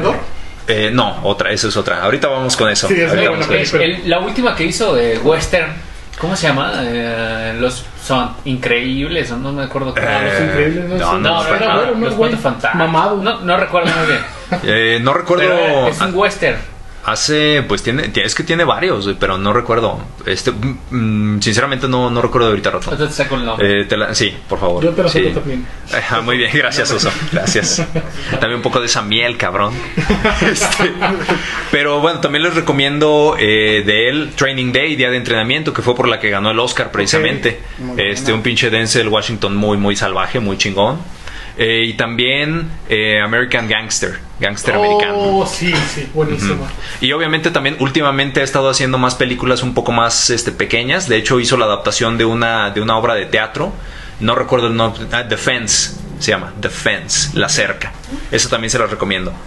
Ese es mi número 7. Ahorita si en algún momento el ratón me dice el western en el que salió, pues también se los doy a conocer. Número 6. Jim Carrey. Uh, Sí, este güey está en mi top Buenísimo. 10. No solamente Los porque siete es magníficos. los siete magníficos. De Denzel. The, seven, the Magnificent Seven. Es correcto. Muy bien. Muy buena película, por cierto. Ah, Netflix. Fíjate que fuera, fuera de mamada de Jim Carrey. Sí, es muy buena película. Yo, oh, de Jim Mentiroso, Carrey. mentiroso. Mentiroso. Ajá. Mentiroso. Ah, Mentiroso, buenísimo. mentiroso. Irene. Eh, Irene, yo y mi otro yo. Obviamente las clásicas La Máscara, Ace Ventura, Ace Ventura. este. Shrek, no, Shrek no me No, en Shrek, no, no, no. ¿Cuál? El Grinch. Sí, James la máscara. salió en Chuck. La máscara. Si no la El. Grinch El también. Grinch es buenísimo. Ajá. Sí. Este, la de Tonto y Retonto, Dumb and Dumber. Sí, sí, sí, Ajá, todas esas. De hecho, Vamos. ese fue el- su primer millón. Sí, así es. El vato no es gringo, por cierto, el vato es canadiense, Sí, entonces canadiense. para que sepan. Pero vamos, él se dio a conocer. Ahí su pinche orgullo americano pendejo no permite que los canadienses Ah, claro. canadienses. Tienen que ser gringos. Tienen que ser gringos a huevo. A su madre. gringos Ajá, América. Junior. América Junior le dicen. Pero bueno, eso, eso, es- eso es por la parte cómica. Pero por la parte dramática, no mames. Es muy bueno. Ajá, es, tiene el número 23, tiene eh, obviamente Eterno Resplandor de una mente sin recuerdos, tiene The ¿Cómo Truman Show. La película esta donde el güey es un adicto y está enamorado de una morra. Es este. El, el número 23. Ah, sí, el número Ah, bueno. 23, sí, sí, sí. eh, eh, es, a ver, pero ¿qué más pasa? Es, es como tipo la vida de Sid Vicious, güey. O sea, sí, es muy similar la historia. No sé si sea la misma, güey. Es que- No me acuerdo bien del nombre. Pero sí, el vato es un adicto. Ajá. Y está enamorado de una morra que también es una adicta. De hecho, en esta película, güey, sale el, este vato que sale. en ¿Dónde quedaron las rubias? El, ¿Terry Crews? El morenazo. Sí, Sí, Terry Ah. Terry Crews. Sí, sí, sí. sí. Ay, carajo, fíjate que no. ¿Sí, sí te acuerdas de esa película? Sí, sí la, sí Sí, la sí, recuerdo. También les debo el nombre. Bueno, si ya ustedes saben cuál película es, y si no, búsquenla. Este, Ajá. la neta, esa película está chingoncísima. Lo pueden dejar en los comentarios. Sí, también Sí. pueden dejarlo en los comentarios. De Igual, si quieren comentar recomiendo- algo diferente a lo que dijimos, pues chinguen a su madre, me vale ver. Te recomiendo la también película, Yes, pues, Sir. Lo que él quiso Yes, decir. sir, es- sí, señor. Ajá. Dejen su comentario. Sí, señor. Los Eh, leeremos. Sí, también el Ah, Majestic. Yes, sir, Yes, sir, es una muy buena película. El Majestic yo también la recomiendo. También. Eh, Man on the Moon, El hombre en la luna de Andy Kaufman, donde también se me volvió medio Ah, loco sí, el vato. cierto. Vamos. Ahí sí mostró sus dotes histriónicas, completamente. Pues yo te voy a decir una cosa, y es una película completamente palomera y desechable, pero la de Sonic tampoco le quedó tan mal. No, de hecho Porque no. revivió, Fue la última. sí, Es que- fue, fue un, peli, un personaje como que Ajá. que. Excepto cuando pusieron a Luisito Comunica a voz. Ah, Sí, pero eso no hablamos, no de eso estamos no hablando hablamos. No, en, en definitiva Jim Carrey, o sea, mostró, vamos, él ya era, para mí ya era el mejor comediante de su época. Y incluso ahora, ahora mismo también yo sigo diciendo, siendo. ese güey es uno de los mejores comediantes Sí, que ha salido no, en el cine. ningún pendejo como Ajá. Sandler, No, para nada. No, nada. Para nada. Ah. Pero aparte de eso, el vato supo realmente darle un giro completo a su carrera porque cuando salió, empezó a salir en películas dramáticas donde no tenía nada que ver con algo cómico, todo el mundo dijo, güey, ¿de dónde vergas este, se sacó este cabrón ese tipo de cosas? Logró realmente salirse de ese encasillamiento en lo que, en el cual yo creo que ya estaba. Ya. O sea, ese güey ya era de, de plano de que tú para puras comedias. Claro. Ese cabrón de plano rechazó todo y dijo, Nel, yo ahora quiero hacer este también, quiero mostrar mi otro, mi otro lado. De hecho, él, él lo dijo en una entrevista que él estaba luchando contra él mismo y Ujú. junto a lo que había hecho toda su carrera cómica. Entonces, Algo que no pudo ser el pendejo de revés. ni, ni nunca lo va a hacer. Jamás Nunca lo va a en la hacer. vida. Jamás en su vida. Sí, sí, sí, sí. bueno, Ahora, siguiente. top 5, ahora vamos al top 5. El número 5, maestro Robert De Niro. Ay, Ay, Sí, también lo pongo. Ahorita tal vez muchos lo conozcan, sobre todo los más jóvenes lo conozcan por ser el abuelito loco que sale en tantas películas pendejas de comedia. Güey, pero más reciente, el irlandés es un pinche Eh, a eso, eso es a lo que voy, a eso es a lo que voy. Ahí fue cuando nos demostró el vato que todavía la tiene de su época dorada. Dorada. Porque cuando el vato era joven, no mames, era intocable. Sí. Tienes Inmamable. Tienes Mean Streets, tienes eh, El Toro Salvaje, tienes New York, New York, tienes Taxi Driver, tienes El Rey de la Comedia, tienes eh, Hit. Tienes eh, Goodfellas, tienes Casino, bueno. Sí, tienes el, el Cazador de Ciervos, tienes un chinga puta madral, tienes Cabo de Miedo, un, un- una mamada cata- cata- catastrófica, toneladas de... Yo, yo el cabo del miedo, güey, no la conocí hasta que no vi Rick and Morty, güey. Claro. Y la morra está abajo del carro y dice, cabo Ajá. miedo, estoy haciendo venir un cabo del miedo. Y luego se le agarra la verga el pinche carro, güey. Pero la neta sí, ya después que dije, no mames. Sí, O sea, tiene cosas muy fregonas ese Ujú. vato. O sea, El y Padrino la verdad, 2. Si no, si no saben realmente quién es o cómo ubicarlo un poquito más, este, cuate es el, el hijo de este actor que casi nadie conoce. ¿Cómo se llama este güey? Em, Eh, pues si, no, si eh, casi nadie lo conoce, pues sí, tal vez sí. yo tampoco lo El conozco. Robert Sí, Downey Jr.. El Robert Downey, Robert Downey Jr. Pues ese güey casi nadie lo conoce, güey. Bueno, pues ese, ese es su jefe, güey. Si quieren saber por qué Robert Downey Jr. es como es, güey, eh, es por su jefe. Así de simple. Ajá. Entonces es, es grandioso, la verdad. Ya después, en su, ya en sus, en sus épocas ya de más viejón, se dedicó pues precisamente a tratarle a la, a la comedia y lo tienes en los Fockers, los los tienes Fockers, en, en... Entonces, esa pinche película está horrible. Sí, es Pero horrible. sale él y... Pero vamos, o sea, la menciono porque es así como de las conocidas. Sí, claro, ¿no? Y aparte, pues el vato de donde salgas es donde da clase, güey. Sí. Así de simple. Ajá. O sea, esa pinche película a lo mejor es un- una asquerosidad de película, pero pues sale Robert De Niro. Sí, o sea, no se puede, no se puede decir Es que el güey. Ben Stiller, ¿no? Sí. Sí, güey. Que, sí, que al final creo que se llaman los Fornica o algo así, los Fornica. vatos. Fea, güey. Sí, está horrible, Está la verdad. podrida, Todas esas películas. Pero la verdad es que con el irlandés más recientemente sí Güey, fue como, ay, güey. Volverlo a ver, güey. Sí. O sea, en Sí. forma, como se debe, güey. todo. Sí. Entonces, Ah, este. no, de hecho, también otra película que es muy buena, que creo que también pertenece a Netflix, es Pasante de Moda. Ah, sí. Ay, muy con Anne. Hathaway. Esa película es muy buena, la neta. O sea, obviamente tiene mucho que ver con el movimiento Me Too, pero la neta es Sí, que demasiado. tanto, tanto él como Anne Hathaway hacen una mezcla verdísima en esa película, la neta, 100% recomendada. Siguiente. Número 4, Leonardo DiCaprio. Uy, sí. Yo era del. Perdóname, Por me Titanic, vine de. Leo y terminé en DiCaprio. DiCaprio. Por Titanic, ¿verdad? Sí, me- Pues sí, la verdad es que. Mira, yo, te- yo, odié, yo odié ese cabrón en Titanic. Sí, Porque no me pareció, sobre todo también porque antes de eso creo que había hecho eh, Romeo más Julieta, Sí. Ah, sí. que también fue... ¿Sabes que Yo la vi diferente, güey. Se llamaba Romeo, Romeo sobre Julieta, güey, pero no. Romeo sobre Julieta. No, no Pues eso- eso es lo que estaba Ahí decía. estaba DiCaprio, güey. Pero bueno, vamos, o sea, el vato, yo lo odiaba porque decía, es que este hijo de su puta madre es nada más una cara bonita, pinche mamón culero, mierda, ojalá que se muera. Mi novia lo quiere a él más que a mí. O sea, neta, yo estaba así, güey. Yo sí era de los que odiaban a, a Leo en su Bueno, o tiempo. sea, si es una cara bonita y si es un pinche Sí. mamón prepotente, güey. Claro. Ajá. Pero también es una piola, güey. Ya, ya después cuando empezó a trabajar, fíjate, fue Es en güey. Ajá. Mayweather es un, Mayweather es un hijo de perra. Sí, es un, es un sicón, Pero un culero, güey, pero... Pero no se puede decir que, pelear, ajá, no se puede decir que no es un boxeador excelente. Exactamente. Como Canelo. DiCaprio Entonces, es lo mismo. Nah. sí. Ay, Eh, no eh. me hagan hablar a Canelo. No, refiero, nomás- no, no, a mí no me. Está- no, no, está no, bien, no, está no, bien. no, sirve para promocionar Pero Canelo lo tiene ahorita hasta acá. Sí, bueno, pero nada. A sí. Canelo lo tiene ahorita. Canelo chinga a tu madre. No, no, yo no, yo no. No. O sea, sí, No, espérate. Eso lo dijo el oso, güey. Eso lo dijo el oso. Eso lo dijo el oso. Yo no, yo sí me rompes el hocico, pero la chingada de madre no te la quito. No sabes quién soy. No, yo no. Nosotros no. Bueno, vale, pero, la rata, ¿eh? Pero definitivamente, o sea, vamos. Espera, espera. Y- Ay, a ver, ponte, ponte a los vergas con el Canelo. sí. ¿Quién? ¿Yo? ¿Yo? Yo no. no La opinión del oso no es respetada por todos los demás aquí. De hecho, Esta opinión no representa las único. opiniones individuales de cada uno de los miembros de esta mesa. Es el único que ¿Cómo opina frutas y verduras? Come frutos y verduras. Pinche gordo. Pero vamos, o sea, Si deseas algo de información sobre la rata, te puedo, eh, perdón, sobre el oso, te puedo decir en dónde está. pero. Pero no nos hagas nada más. rata, es ratón. Perdón, ratón. Bueno, siguiente. Este, ah, bueno, Bueno, ahí este. terminó los. Bueno, de Leo DiCaprio no hay nada que no que pueda. Ajá, o sea, todo, todo el mundo sabe las películas que le ha hecho. Que yo nomás quiero decir un comentario. Ajá. Si ustedes están de acuerdo conmigo, y aquí lo terminamos. No, lo de muy bien. DiCaprio. Ok.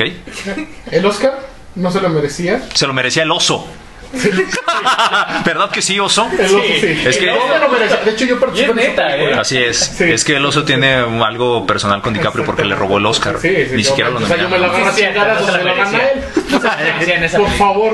No, se lo merecía en el lobo de Wall Street. Sí, Sí, Sí, sí. Hubo, es más, hubo muchas otras en las que él se lo merecía, pero también como que la academia no lo quiere. No lo que. No, pues no, ¿cómo lo van a querer si ese güey está en contra ¿Cómo te academia? voy a olvidar? Pues sí. Sí. Y con justa razón, ¿eh? Yo ahí sí Porque la academia es una porquería, Sí. güey. Tienen como juez a a Derbez, güey. ¿Qué de credibilidad tienes, puedes tener si tienes a juez a Derbez? Ninguna. Sí. Claro. Ninguna. Sí, sí, Ninguna. sí, o sea, tu credibilidad está por el suelo. Sí. Así de simple. Sí. Desde que tú consideras que Escuadrón Suicida debe ganar un Oscar a mejor maquillaje sobre Star Trek, así de simple. La academia tiene cero credibilidad en lo que quiera. Así es. Siguiente, siguiente, siguiente. Número 3. Christian Bale. Uy. Ajá. Vaya, ¿eh? Yo, yo pongo a Christian Bale ahí porque. Sí, sí. Pierdo mi heterosexualidad por él. La verdad es que. mu- Obviamente todo el mundo lo conoce ahora porque él fue Batman en las películas de Christopher Nolan.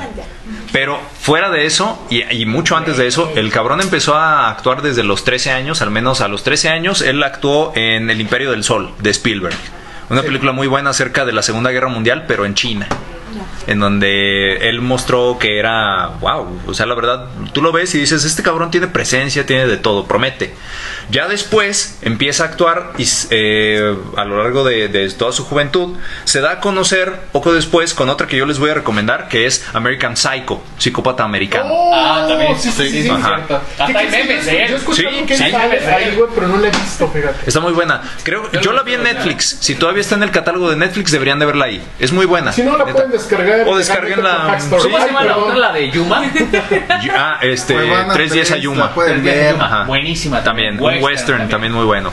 Este, fuera de eso, también está en películas como ya dijimos toda la trilogía de Nolan de, de Batman, pero aparte también está en The Prestige, El Gran Truco, como se le conoció. También está en otra que a mí me gusta mucho y que les recomiendo, El Maquinista. El maquinista, donde el vato, incluso también hay, hay imágenes, estuvo muy publicitado porque el vato perdió alrededor de 45, casi 50 kilos Sí. para interpretar al vato Sí, sí, y es un esqueleto humano. Y está también Totalmente. la otra contraparte, no, no, es que no me acuerdo del título. De hecho, la si quieren película, verlo, también sale pone- Killer Instinct güey. Oye, hay una donde se aumentó Sí. el peso y se quedó, o sea, calvo. Sí, esa, esa es la de es la de American Hustle. Eh. Sí, donde el güey está hecho un puerco, pero todavía más puerco yo también este pon la, la de The Vice. Es donde interpreta a Lon Chaney, el vicepresidente de la ¿Qué crees que administración de yo quise Bush. actuar en esas películas, pero así me quedé, güey. Lo sé. O güey. sea, como después del casting, como que le agarré. Como que el agarraste todo puerco. todo puerco, no, bueno, todo puerco y pelón. En el futuro saldrá una película donde pueda estar puerco y pelón. Creo que también No se aceptan devoluciones, ¿no? Ah, no, no, no, va. Siguiente, No, siguiente, siguiente. El número dos, Marlon Brando. Yo voy a poner a Marlon Brando. Ok. También uno No de los clásicos. Marlon Ah, ya Brando, pero. Yo sí. Eh, no, bueno, por eso es mi lista, oso. Sí, exactamente, sí, sí. sí. Entonces, por eso es mi lista. Mira, O sea, independientemente. mandó la chingada, ¿eh? Independientemente, es que mira, independientemente de, de su talento o lo que haya sido, o, o la clase de persona que era, que también era un ojete, Sí. la verdad es que el güey fue un parteaguas en lo que a actuación de cine se refiere. El güey puso de moda todo lo que después seguirían Robert De Niro, después seguiría Christian Bale y todos Al estos Pacino. actores. Al Pacino, se me. Disculpen, tengo que Hay recuperar mi problemas técnicos, Se cayó la lámina. He puesto un huevo. Muy bien. Pero si Este, no sabían, el tejón es este. Es, es hembra. Es que soy ovíparo. También, Ah, es que ustedes no es saben. un Soy como el ornitorrinco. ornitorrinco. Cállate. Cállate, oso. No, es que ¿alguna vez has visto cómo nace un tejón? No, ¿verdad? Entonces no, No, saben si nace mamífero o ovíparo. Es En fin, mamífero. soy. Es mamífero. Shut up. El caso es que yo pongo a Marlon Brando aquí porque la verdad es que fue un pinche parteaguas. E independientemente de la clase de persona, ojete o no, que haya sido, Claro. el güey puso un estilo de actuación de, de moda que después siguieron muchos otros. Vamos, él instauró una escuela de actuación como tal. Claro. Ahora, si lo quieren eh, ver eh, en su mejor momento, véanlo en On the Waterfront, véanlo en un tranvía llamado Amor. Obviamente la del Padrino 1, sobre todo creo que es la más conocida de él. Véanlo también en eh, El último tango en París.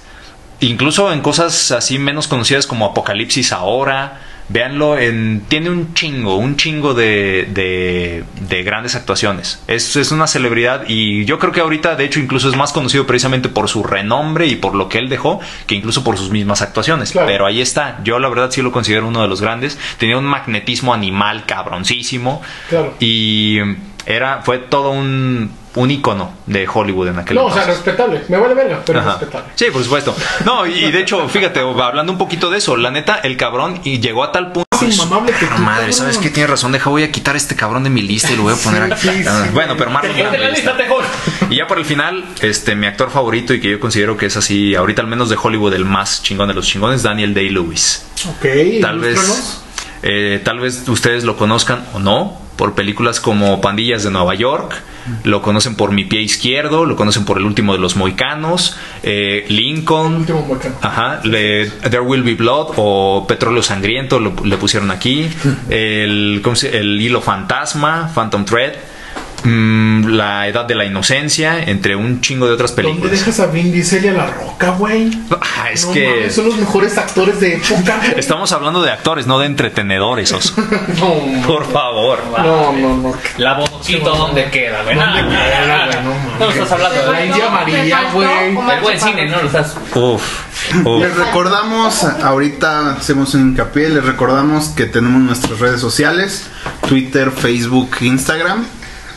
Eh, y nos pueden escuchar por Spotify, Amazon Music, Apple Podcast, Google Podcast, Denser, Anchor, Radio Public, Stitcher, Podcast y por todas las redes sociales que se les Metroflog, imaginen, MySpace.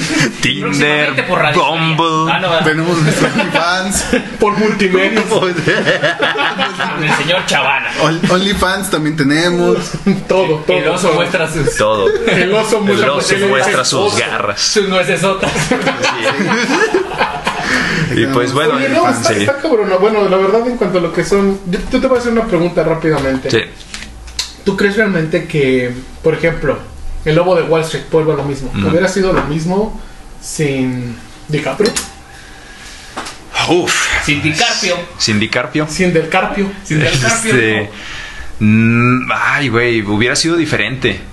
Hubiera Sí, sido. Claro, mira, no estaba güey. Exacto, mira, te lo voy a poner así. Ah, En, en cuanto a éxitos de, de taquilla, probablemente no, no hubiera vendido tanto, porque DiCaprio es una estrella bancable. Es un icono. Es un- Pero de es- todos modos es Ajá. una piola, güey. O sea, Exacto. es como si tú me dijeras que Joaquín Phoenix no hace Joker y lo hace Sí. Zac Efron. O sea, Zac Efron es buenísimo, pero no le llega a Joaquín Phoenix. Y nunca lo hará. Así de simple, güey. O sea, Lo dices ahorita, quién sabe. bueno, quién sabe en el futuro. Porque la Este, neta, el no vato, o sea, el vato te sale en High School Musical, güey. El vato te sale en esta eh, vecinos, esas madres. Eh, es que Sí, entramos en los vecinos. Mira. Es que entramos en lo mismo. No podemos comparar el trabajo actual de un actor con un trabajo que Güey, ya lleva Ted Bundy, tiempo, tiempo, Es que, tiempo, tiempo. pero ¿a ti te gustó Ted Bundy? Claro que sí, güey. ¿Te pareció que fue una buena Güey, película? Sale él, güey. Con eso me gustó. Ok, ya, ya vi, ya vi. Muy bien. Pero tienes, este- pero mira, sirve, sirve para ilustrar el ejemplo, precisamente. Ted Bundy, ahí fue ese cabrón tratando de deshacerse de su facha de niño bonito. No lo logró. No, lo logró. ¿Por qué? Porque ni la película fue buena, ni su actuación fue buena. La verdad. cola está más buena. Ah, no, perdón. Que digo, por supuesto que mi cola está muy buena. ¿Quieres verla? Aquí está. No, es que estamos en el mes del orgullo gay, güey. O sea, Ah, hay que estar orgullosamente. Saludos a todos nuestros hermanos de la comunidad LGBTTIQ. Ajá. Espero haberlo dicho bien con las suficientes T's. Ajá. Eh, y por supuesto un signo de más al final, un plus, porque ya hay tantas cosas que no lo sé, se pero apoyo a ellos. Al hombre caballo que nos escucha. Al hombre caballo. Sigan compartiendo, por favor. El puto es bien. Ay, perdón. Ya, ya, ya. y el oso. Dios mío, oso, Ay, Dios, Dios mío. mío. Lo que Oso. quiso decir- Eso no lo voy a censurar, ¿verdad? No, lo que quiso decir es que apoyamos a toda la diversidad, Eh. apoyamos a todos. Las opiniones de cada uno de los miembros de esta mesa son independientes del resto de ella. Ahora, primero, bonito. que, primero el canelo, después esto. Oye, oye, chingada madre. bueno. Soy un oso mañoso. Está bien, Demasiado. pero ¿Qué podías esperar de mí? pues yo soy morboso y Demasiado. Pero, ya para hacer una recta final, porque este, este episodio ha durado dos episodios más bien, ¿verdad? Esa es la Sí. primera, la segunda De hecho, parte. esta es la segunda parte del episodio. Vamos a darle conclusión a este tema, porque es muy, muy extenso y creo que nos podremos llevar hasta un tercer episodio, porque este no es el caso. Entonces, conclusiones, Sardilla Badilla. Yo considero que todo el cine es arte. Yo lo considero, no me van a sacar de eso. ¿Por qué? Que es la mezcla de todos los tipos de artes que existen, fomentados. A lo mejor que la música no es buena, pero a lo mejor la actuación sí. A lo mejor la fotografía sí. Se considera arte. ¿Qué más? Pasa lo mismo, que a lo mejor la música es buena, las actuaciones son malas, son muchas cosas, pero ya tiene algo de artístico. Entonces yo lo considero arte, eh, es mi punto de vista, igual cada quien maneja un punto de vista diferente y se respeta, pero todos los demás están equivocados. Qué bueno que lo respetas, ¿eh? ¿No? Eso es lo Respeto su poder punto de respeto, vista. respeto su opinión, pero están equivocados. Y nos vemos a la salida del recreo. ¿Oso? Híjole, yo creo que más allá que una conclusión directamente sobre el tema, yo vuelvo reincido a lo mismo. Eh, no cometan el, ro- el error que cometimos con el rock. O sea, dejen crecer, dejen, dejen avanzar. Eh, no todo van a ser Denzel Washington, no todo el mundo va a ser Robert Downey Jr. interpretando Iron Man. Hay que darle oportunidad a todo tipo de cine, hay que darle oportunidad. Dejen, dejen el estigma del cine independiente. Es cine a final de cuentas. Véanlo, disfrútenlo, recomiéndenlo. Hagan que avance más. ¿Por qué? Porque se sigue haciendo cine desechable. Este cine desechable está bien marcado en todo lo que es México y me imagino que también en Latinoamérica, porque pues el cine mexicano es este es parte de, de lo que es el cine Sí. latinoamericano en general. O sea, qué, qué pena que nos reconozcan por Omar Chaparro y no por Damián Alcázar. Así de simple. Exactamente. O sea, El cochiloco, man. por el cochiloco, güey, y que nos reconozcan Ah. más por cualquier pendejo derbez. O sea, la neta. Entonces, den la oportunidad, dense esta oportunidad, eh, vivan el cine, quieren el cine, eh, apóyenlo. Eh, yo sé que hemos jugado mucho ahorita con las descargas ilegales y todo eso, pero si tienen la oportunidad, yo sé que está bien perro caro y que la verdad ahorita pues no está tan fácil, la situación no lo permite, pero dense esa oportunidad, véanlo, disfrútenlo, cómprenlo y apoyen, apoyen, apoyen, apoyen para que se sigan haciendo películas más chingonas y que no tengamos que ver Titanic mil veces porque es una película de culto que nos gustó mucho, sino que exista nuevo Titanic, no. Existan este, existan nuevas películas que se vuelvan de, que se conviertan en películas de culto Titanic, en 20 te años más. O sea, vamos a darles oportunidad y pues que viva el cine. Titanic, te Yeah. odio. ¿Quieres agregar algo? Que nos enfoquemos en los clásicos de cada una de las épocas. O sea, vámonos, vámonos a lo de atrás, a los clásicos, porque ahorita nos estamos enfocando a lo moderno y estamos dejando todo por detrás, todo lo padre. Y eso es las raíces de lo que es el cine. Titanic, te odio.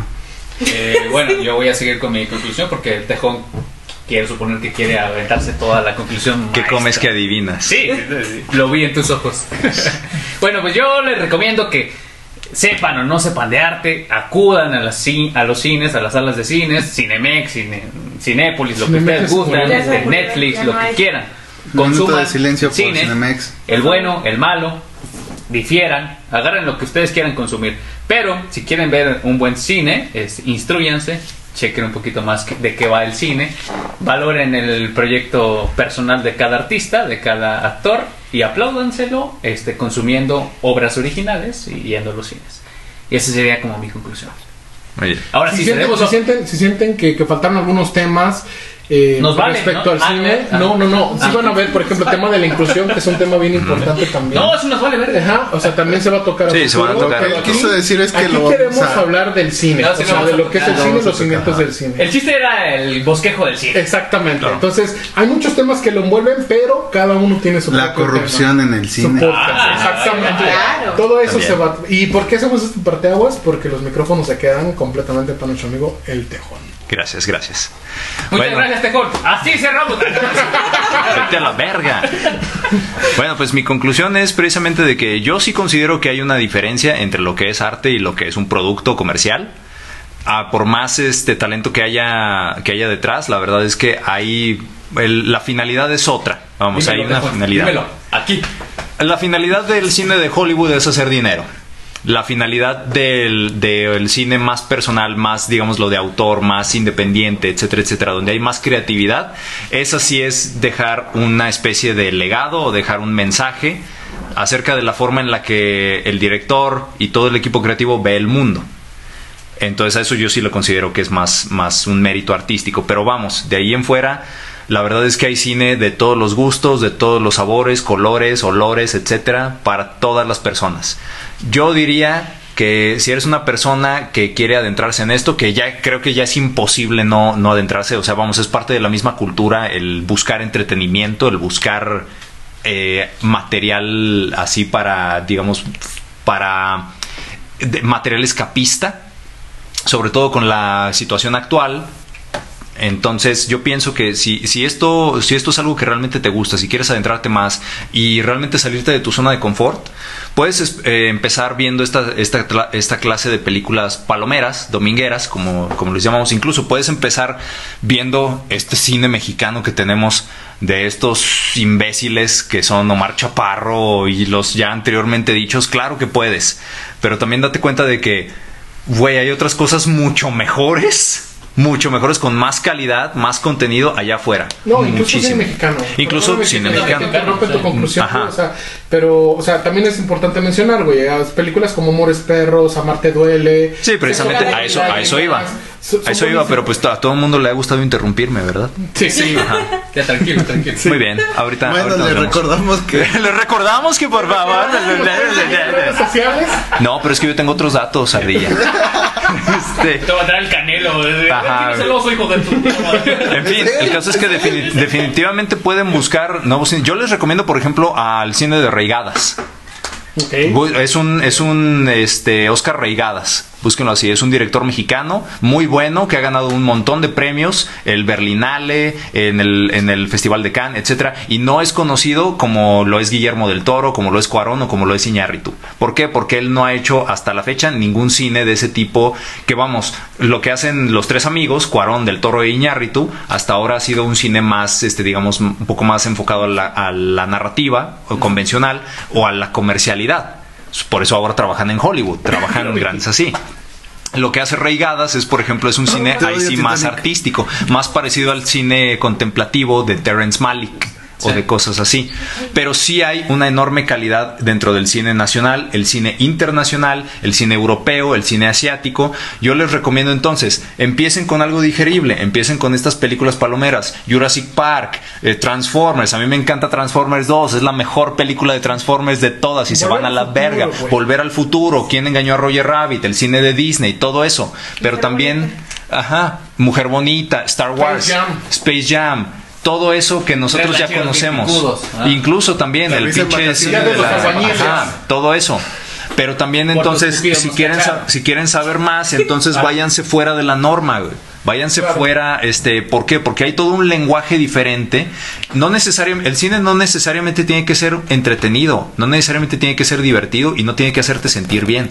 Porque las artes no tienen, la- el, el tema del arte en general no es entretener. No es caer bien y no es eh, darte una sensación de, ah, me siento bien por dentro.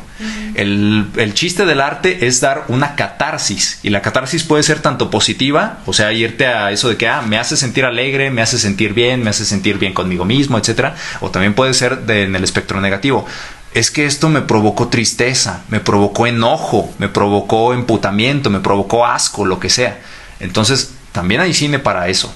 Claro. En- hay de todo y yo les recomiendo busquen de todo, ya sea en Netflix, ya sea en cualquier servicio de streaming que ahorita se están poniendo más de moda. Yo les recomiendo una- Amazon Prime. Amazon Prime, eh, HBO Max, etcétera. Ahorita tenemos cine a quemarropa, señores, y es más fácil acceder al cine que en, cual- en Y esta épocas experimental, anteriores. que también se Ya está experimental. Por ejemplo, The Hall, Ajá. eh, que es película, la verdad, un poquito fuerte zona, pero pues también está buena. Sí. Eh, el simple es humano, por ejemplo, El simple que- es humano, que da asco, sí. güey. Es- Sí. Esas películas, híjole, no recomiendo que la vean. Es más, Salen pinches enfermos, véanla. El, el cine de Gaspar Noé, hablando, a- que- hablando de cine francés, el de Gaspar Noé, de Lars von Trier, son cosas que no son netamente hollywoodenses ni para caerle bien a la gente. Nah. Son, y eso es, yo creo que también el Muy tema bueno. del arte. O sea, es para retarte, es para retar tu inteligencia, tu conciencia, tu forma de ser, tus valores mismos, tu status quo. Claro. Entonces, pues yo nada más digo eso, consuman cine, de todo el cine. Si ven algo que les gustó o que les interesó, pues adelante, adéntrense más. Si de plano lo que ustedes vieron que yo les acabo de recomendar no es para ustedes, pueden quedarse en donde están, no hay ningún problema. Métanse un palo por la cola. Métanse un palo por el culo. Lo que él quiso decir es que aceptamos su decisión, pero están equivocados.